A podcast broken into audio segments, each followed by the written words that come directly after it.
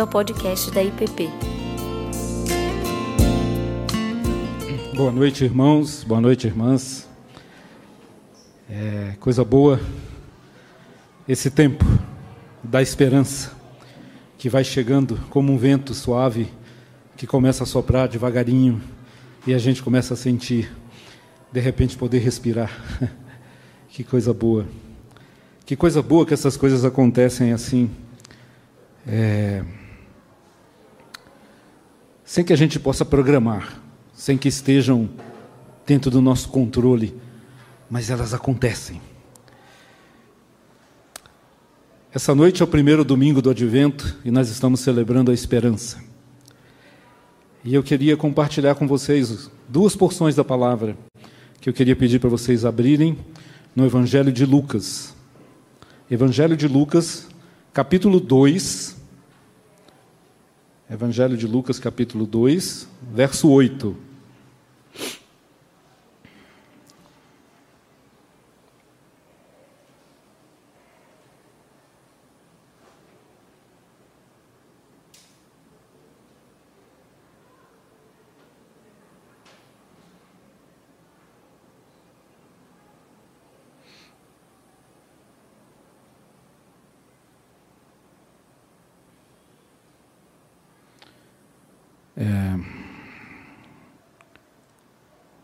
Organizar o tempo aqui.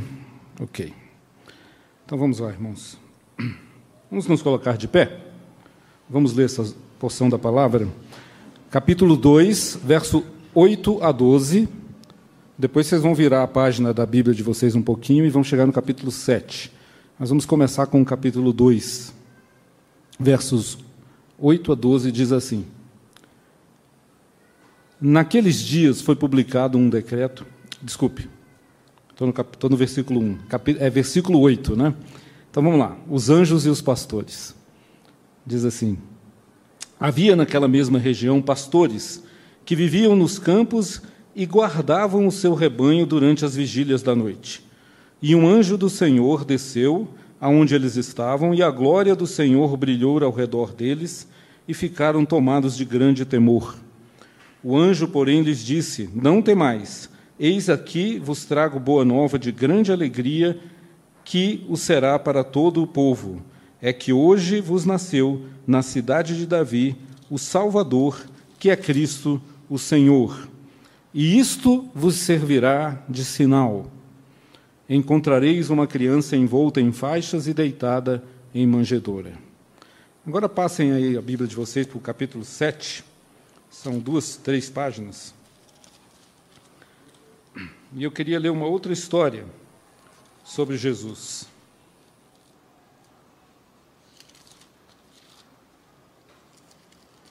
Capítulo 7, versículo 11. Capítulo 7, verso 11. Diz assim a palavra do Senhor: Em um dia subsequente, dirigia-se Jesus a uma cidade chamada Naim e iam com ele os seus discípulos e numerosa multidão.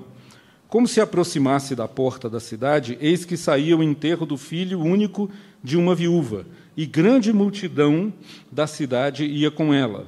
Vendo-a, o Senhor se compadeceu dela e lhe disse: Não chores. Chegando-se, tocou o esquife e, parando os que o conduziam, disse: Jovem, eu te mando, levanta-te. Sentou-se o que estivera morto e passou a falar e Jesus o restituiu à sua mãe. Todos ficaram possuídos de temor, glorificavam a Deus, dizendo: Grande profeta se levantou entre nós e Deus visitou o seu povo. Essa notícia a respeito dele divulgou-se por toda a Judéia e por toda a circunvizinhança. Amém. Podem sentar, vamos orar.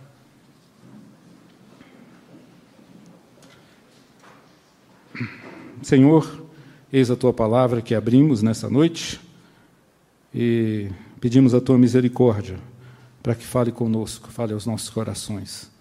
Ilumina-nos, ó Deus, com a esperança que vem de ti, Jesus Cristo, nosso redentor. Amém. Amém. Meus irmãos, é, que falar sobre a esperança? Esses dois textos, eu queria que a gente pensasse, imaginasse esses dois textos de maneira paralela, para que a gente possa compreender um significado mais profundo do que nós estamos chamando de Jesus, a esperança que nos abraça.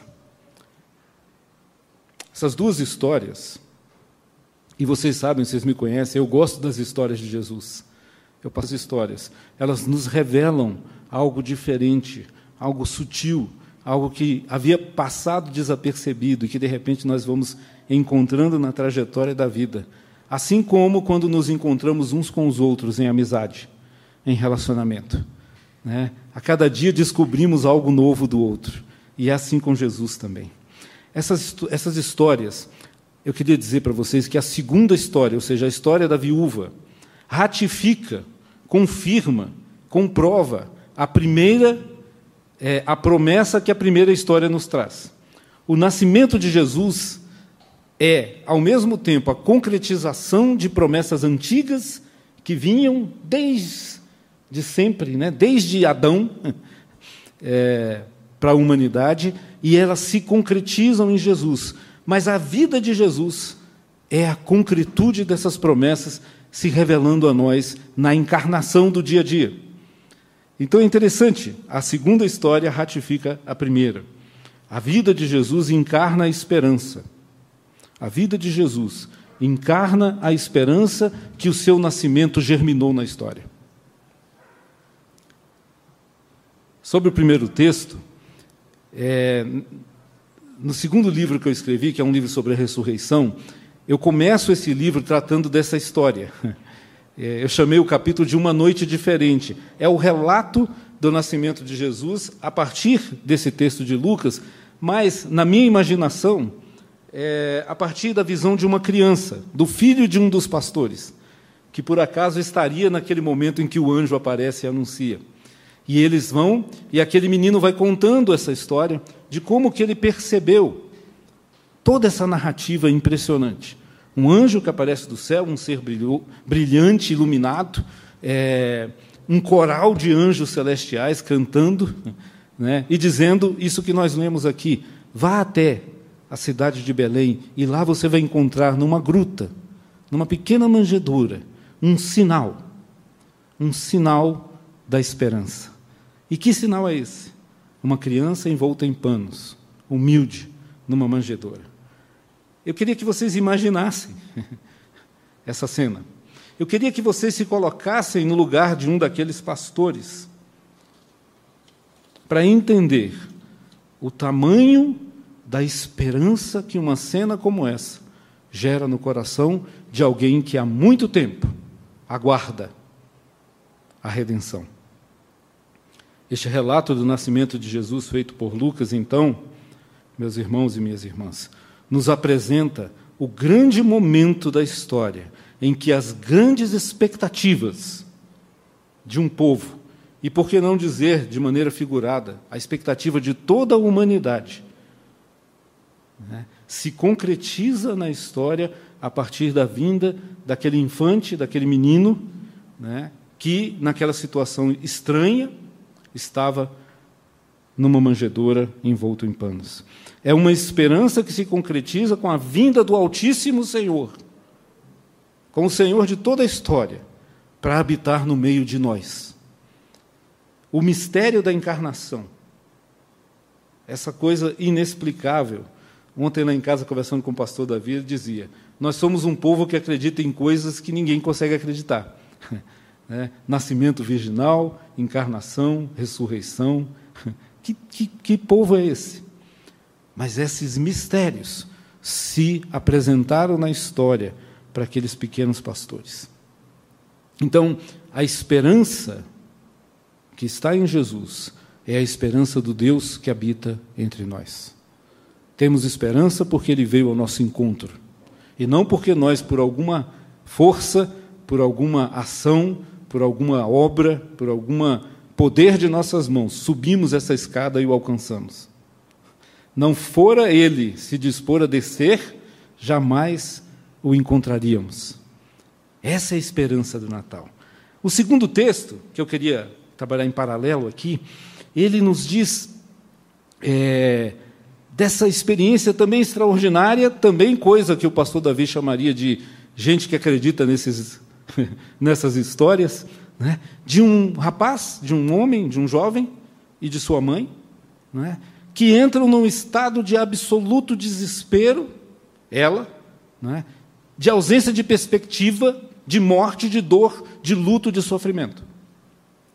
Muito parecido com o que vivemos nesses últimos meses em que olhamos para um lado, olhamos para o outro e não há futuro, não há esperança, não há perspectiva, a morte ronda, a sua sombra paira sobre o mundo e o mundo perplexo percebe-se não tão poderoso quanto achava. Todos nós. A humanidade olha e diz: é, a gente achou que era melhor, a gente achou que estava mais no controle. De repente, essa mulher simboliza tudo isso. Essa mulher é a cara da humanidade. E o que resta a ela? Nada. Nesse contexto da história da viúva de Naim, eu trabalho também isso num dos capítulos do meu livro, e eu chamo de a colisão de dois mundos, porque nós vemos duas multidões caminhando, uma que vem com Jesus, andando ao lado da vida, cheia de esperança, cheia de júbilo, e de repente se depara com uma outra multidão que vem chorando, né, para sepultar aquele que morreu. Veja que contraste. Veja que contraste. E, e nesse, nesse lugar do encontro da vida e da morte, nesse lugar em que a realidade da nossa existência se torna crua, indiscutível, né? é que eu queria trazer para vocês o argumento central, a lição básica que eu queria desenvolver, o meu singelo argumento dessa noite, que é o seguinte: em Jesus, e somente em Jesus, há esperança para a humanidade. Pois Jesus é a esperança que nos abraça. Isso, essa é a lição de hoje. Como é que eu queria trabalhar isso, pensar nisso? Primeiro, eu queria que a gente pensasse um pouco no que, é a esperança. Lendo a respeito, né, tentando imaginar o que, é que eu traria para vocês, eu me deparei com, com a interessante situação de que a esperança ela é aquela virtude entre as três virtudes teologais, né? O amor, a fé e a esperança. Ela é essa esperança, a esperança é essa virtude do meio. Ela é a mais frágil. Ela é a mais humana. Ela é a mais simples. Nós temos o amor, a caridade, nós temos a fé. E, no meio dessas duas coisas, como que trazendo um pouco desse aspecto humano da perspectiva, a esperança. Porque a esperança, ela é sutil. A esperança, meus irmãos, ela é o futuro. A esperança possibilita e nos remete para que seja viável um futuro. É mais ou menos assim. O passado é, ele é a nossa percepção da falência humana. O passado é aquilo que nós carregamos, é o pecado, é a culpa. Né? O presente é a percepção de que nós somos responsáveis por esse pecado do passado. E o que nos resta Duas opções: ou a morte, que é o salário dessas coisas, ou a esperança, que só é possível porque Jesus nasceu naquela manjedoura. Então, a esperança que eu queria trazer para vocês é a ideia de que há uma possibilidade de futuro. Há uma possibilidade. Esperança é possibilidade, é ser possível. Porque a esperança é quando nós percebemos que há possibilidades para a nossa existência, ainda que ela seja dura, ainda que ela seja doída, ainda que ela seja regada em lágrimas e sofrimentos, nós entendemos que ainda assim há uma possibilidade. Uma luz vai brilhar. Porque fora disso é o desespero. Este ano eu perdi uma pessoa muito querida pelo desespero. Olhava para um lado, olhava para o outro e não via. Eu acho que em algum momento acabou a esperança. E o que acontece? Dá-se fim à própria vida. Nós tivemos que. Eu tive que passar por esse processo de perder alguém assim. E eu fiquei pensando. Só a esperança em Jesus pode nos garantir o amanhã. É por isso que a gente canta, irmãos. É por isso que a gente canta, irmãos. Porque Ele vive, eu posso crer no amanhã. Porque Ele nasceu, porque Ele viveu, porque Ele se compadeceu, é que há esperança. Só em Jesus há esperança. Em certo sentido, todos nós já nascemos devedores. O, a percepção cristã da vida é de que todos nós nascemos com uma carga e um débito. Por quê? Porque a vida nos é dada gratuitamente. Paulo nos diz que não há nada em nós que nós fazemos, somos ou conquistamos que seja de nós mesmos. A vida é um presente, é uma dádiva que nos é, na, é, nos é dada sem que a gente faça nada por isso. Então, nesse sentido, todos nós já somos devedores. No mínimo da gratidão.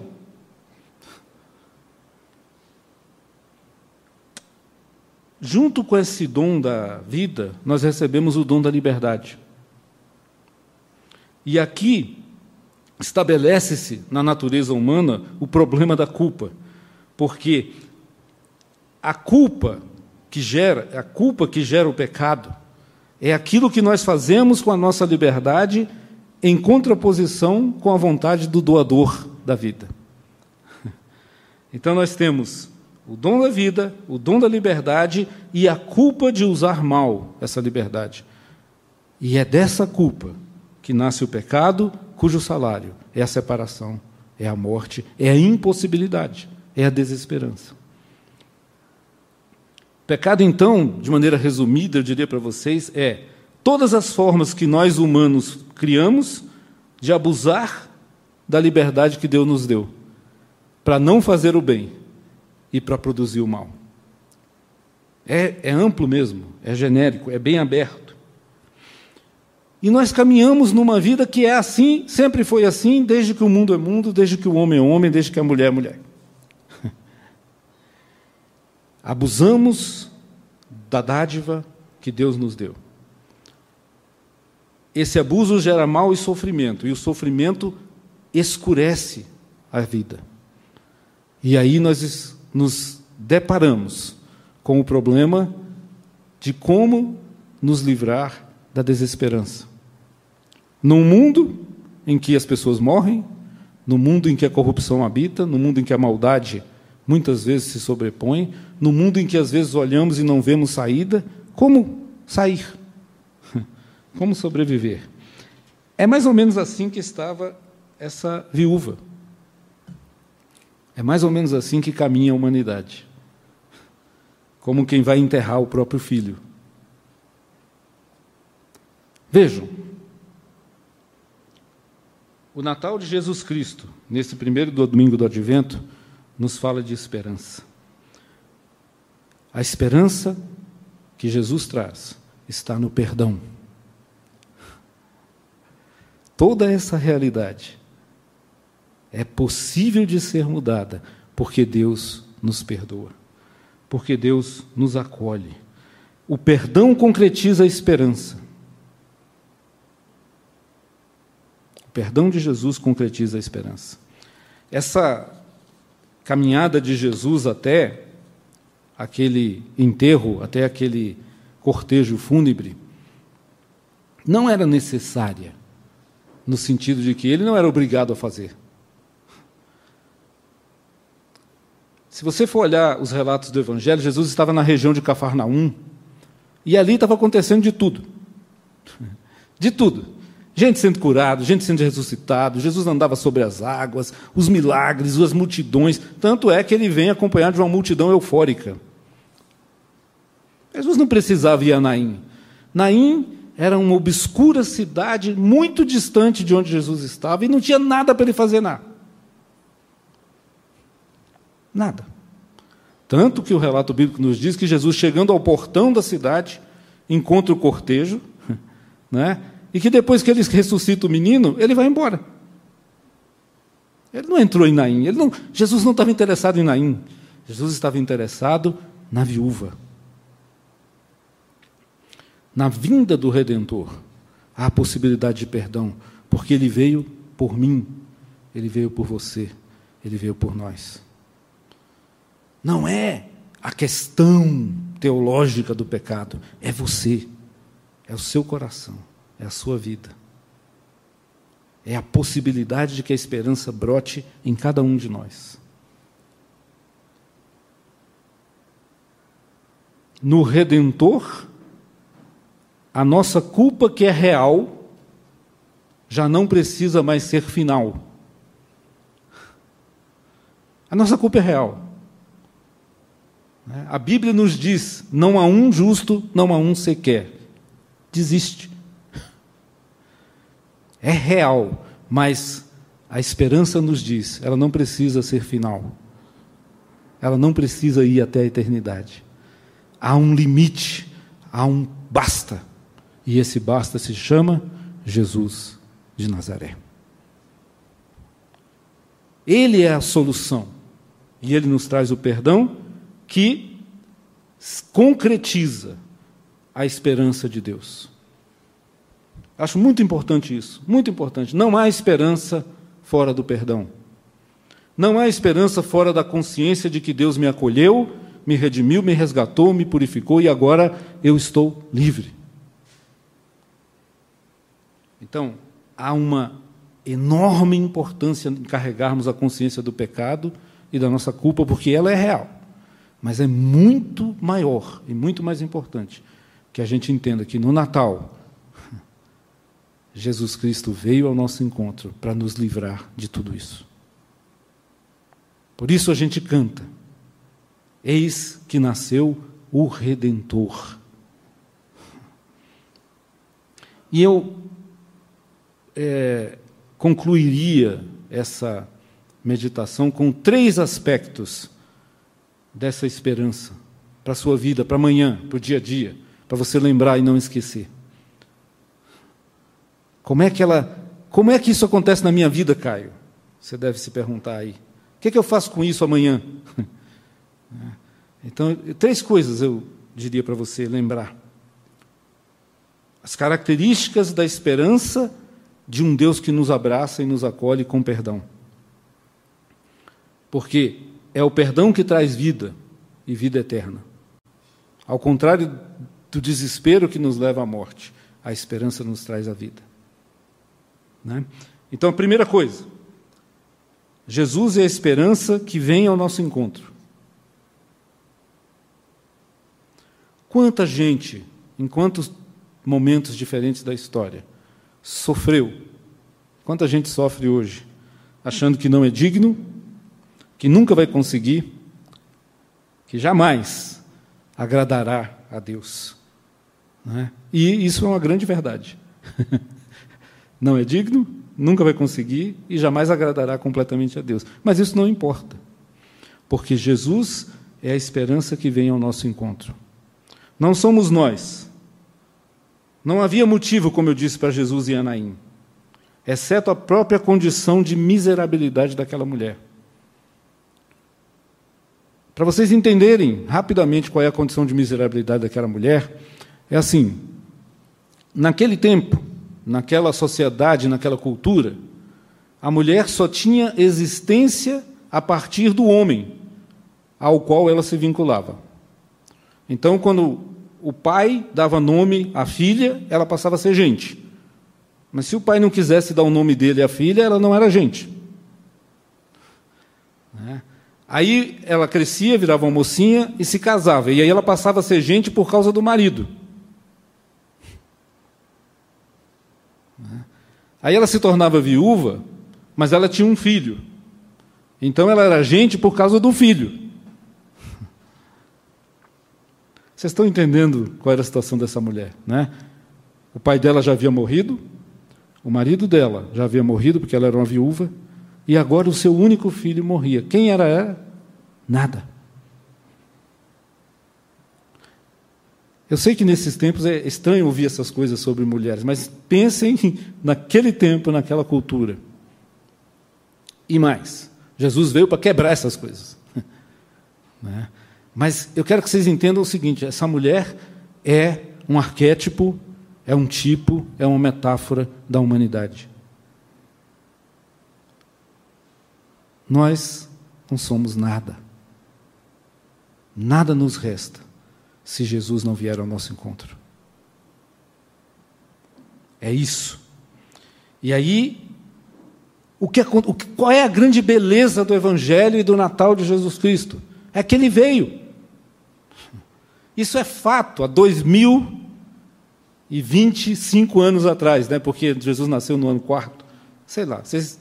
mas há 2020 anos Jesus veio. Isso é um fato, isso é história. Ele veio. Ele veio como ele, depois, adulto, foi até o portão da cidade de Naim. E ao vir, ele se torna Emanuel, esperança de Deus que anda ao nosso lado. De repente, a, a escuridão daquele dia tenebroso. Imaginem, meus irmãos, imaginem. Como caminhava aquela mulher seguindo o cortejo do seu único filho. Imagine o que se passava no coração. Além da dor, da perda, ela dizia: O que serei eu amanhã? Eu não tenho para onde voltar. Eu não tenho casa de pai, eu não tenho casa de marido, eu não tenho filho. O que será de mim? É por isso que a Bíblia é tão enfática em dizer: cuidem das viúvas e dos órfãos. Né? Era gente que não era gente. Imagine a dor dessa condição. Pois bem, Jesus não precisa de nenhum motivo para vir ao nosso encontro a não ser a nossa própria miséria. Por isso ele é misericordioso. Ele tem um coração que se mistura com a miséria do homem.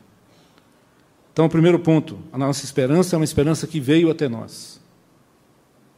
Segundo ponto, Jesus é a esperança que nos toca, mesmo quando nós somos intocáveis. É extremamente simbólico e é repugnantemente absurdo para os padrões de pureza daquele tempo que Jesus tenha tocado num esquife e num defunto. Que Jesus tenha se aproximado dele. Era a impureza das impurezas. Mas Jesus não se limita a se aproximar, que já era proibido. Ele toca a nós. Se faz um de nós. Nessas coisas ele aprende o sofrimento humano. E Hebreus nos diz que ele aprendeu com essa dor. Ele toca o moribundo, porque a esperança do Natal de Cristo, a esperança encarnada na história é assim: ela aproxima-se do pecador toca e transforma suas imperfeições. E aquilo que era morto passa a ter vida. Aquilo que era sem possibilidades passa a ter chance. Jesus não veio para pessoas saudáveis e perfeitas, até porque elas não existem. Aqueles que pensam que assim são, estão enganados. Jesus veio para os doentes. Eu vim para os doentes, porque a esperança é a promessa de que nós seremos aquilo que poderemos ser e não aquilo que somos. Seremos o que podemos ser em Jesus. Não pelo nosso braço, não pela nossa força. E em terceiro lugar, Jesus é a esperança que nos abraça, porque Ele nos acolhe e Ele nos restitui a vida. A Bíblia nos diz que, ao encontrar aquele jovem morto e a sua mãe em desespero, Jesus para o cortejo. O Natal de Cristo interrompe a trajetória da história para o caos e para a destruição e possibilita que a humanidade caminhe para a vida. Começa lá naquela manjedoura termina na cruz e na tumba vazia. Mas é a mesma história é o mesmo Jesus. A esperança que restitui a vida. Então, na minha narrativa ficcional desse, deste episódio, eu queria compartilhar com vocês, se vocês me permitem, o que essa mulher disse quando contou essa história. Como é que foi? Mas eu queria que vocês ouvissem isso tentando enxergar Jesus e, e o que passava em Jesus enquanto essas coisas aconteciam. Vocês já pensaram nisso? Como Jesus se sentiu nesse, nesse momento? Como Deus se sente no momento em que ele interrompe a morte e possibilita a vida? Isso é o Natal. Esperança que traz vida. Então, se vocês me permitem, eu vou ler para vocês ah, o final da história dessa mulher, ela contando para a gente hoje. Ela disse assim: Deixa eu arrumar o óculos, porque tem para longe, tem para perto, é uma confusão. Mas vamos lá. Ela disse assim: Jesus se inclinou seu ouvido direito, aproximando bem perto da boca do rapaz, aquele que estava morto. Somente ele foi capaz de ouvir o que dizia aquele que despertava de seu sono fatal. O rosto de Jesus voltou a sorrir, no momento em que o rapaz voltou à vida. O rosto de Jesus voltou a sorrir, e seus olhos também sorriam. Seu riso exalava o aroma de perfumes finos, um cheiro de vida se espalhou pelo ar. Agora me era possível respirar, diz a mulher sem que a dor sufocasse a minha alma. Voltando-se novamente para mim, o amável Galileu parecia ser somente alegria. Tomou-me pela mão e de pé me colocou. Juntando as minhas mãos às mãos mornas e vívidas de meu filho, o Mestre falou, e aquelas palavras jamais serão apagadas de meus ouvidos, jamais serão esquecidas pelo meu coração. Eis aqui, mulher, de volta, teu filho, eu restituo a ti. E a mulher concluiu: Por instantes tão ligeiros como as asas de um beija-flor que voa parado, enquanto suga o néctar adocicado das flores, das figueiras nos sopés dos montes em volta de Jerusalém, lembrei-me de meus lamentos e questionamentos daquela manhã, para dar-me conta de que verdadeiramente o Altíssimo ouvira meu clamor a suavidade da gratidão adornava o sorriso em minha boca. Sem me preocupar com o atrevimento de meu ato, apertei num abraço atemporal o peito do rabino contra minha face encharcada de felicidade em forma de lágrimas. Todos os marcadores do tempo pararam naquele momento. Senti presente a eternidade. Ele, singelamente, retribuiu meu gesto com um aperto maior que o meu.